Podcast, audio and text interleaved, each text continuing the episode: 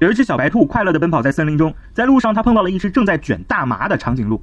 小白兔对长颈鹿说：“哎呀，长颈鹿，长颈鹿，你为什么要做伤害自己的事情呢？看看这片森林多么美好，让我们在一起，在大自然中奔跑吧。”长颈鹿看看大麻烟，看看小白兔，于是把大麻烟向身后一扔，跟着小白兔在森林中奔跑。后来，他们遇到了一只正在准备吸骨科碱的大象。小白兔对大象说：“大象，大象，你为什么要做伤害自己的事情呢？看看这片森林多么美好，让我们一起在大自然中奔跑吧。”大象看看骨科碱，看看小白兔，于是把骨科碱向身后一扔，跟着小白兔和长颈鹿在森林中奔跑。后来，他们遇到了一只正准备打海洛因的狮子。小白兔对狮子说：“狮子，狮子，你为什么要做伤害自己的事情呢？看看这片森林多么美好，让我们一起在大自然中奔跑吧。”狮子看看针筒，看看小白兔，于是把针筒向身后一扔，冲过去把小白兔狠揍了一顿。大象和长颈鹿吓得直发抖。他们说：“你为什么要打小白兔呢？他这么好心，关心我们的健康，又叫我们接近大自然。”狮子生气地说。这个混蛋兔子，每次磕了摇头丸，就拉着我像白痴一样在森林里乱跑。